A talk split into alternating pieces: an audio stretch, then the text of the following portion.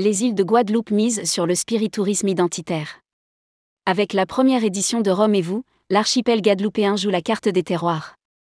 Dans le prolongement du Rumfest du parc floral de Vincennes, début avril, le comité du tourisme des îles de Guadeloupe a proposé un nouveau rendez-vous autour des distilleries emblématiques de l'archipel pour aborder la destination par une nouvelle approche gustative. Rédigé par Bruno Courtin le mardi 11 avril 2023.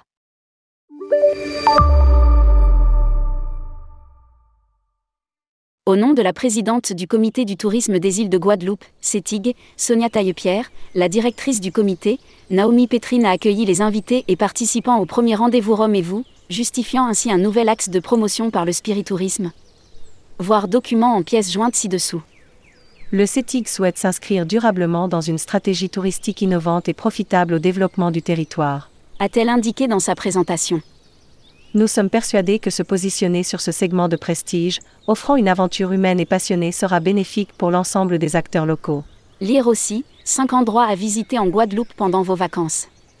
En France métropolitaine, mais aussi largement en Outre-mer, plus de 210 entreprises productrices de spiritueux, dont 95% de PME, élaborent pas moins de 44 catégories de produits avec de nombreuses indications géographiques, IG.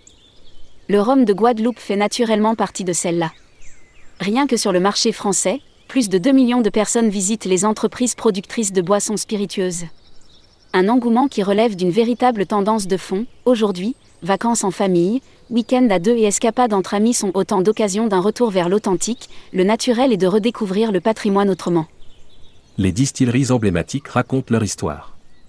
C'est cette richesse que les producteurs ont à cœur de partager en racontant une histoire, en racontant un terroir, en racontant un savoir-faire ancestral et surtout en communiquant leur passion. Plusieurs de ces entreprises étaient présentes au Rome Fest, du 1er au 3 avril 2023, et l'occasion était trop belle de mettre un coup de projecteur sur les plus emblématiques Bologne, Montebello, Marsol, Paparouillot, Rémonanque, Perlaba, Biel ou encore Caruquera. Les îles de Guadeloupe souhaitent développer un peu plus cette approche en l'associant également à la gastronomie. Le premier homme et vous s'est tenu dans le restaurant Voyage de la Samaritaine, face à la Seine, où le chef exécutif Jimmy Elizabeth propose une cuisine empreinte de saveurs épicées, inspirée par son enfance guadeloupéenne, et une revisite moderne des plats traditionnels caraïbes.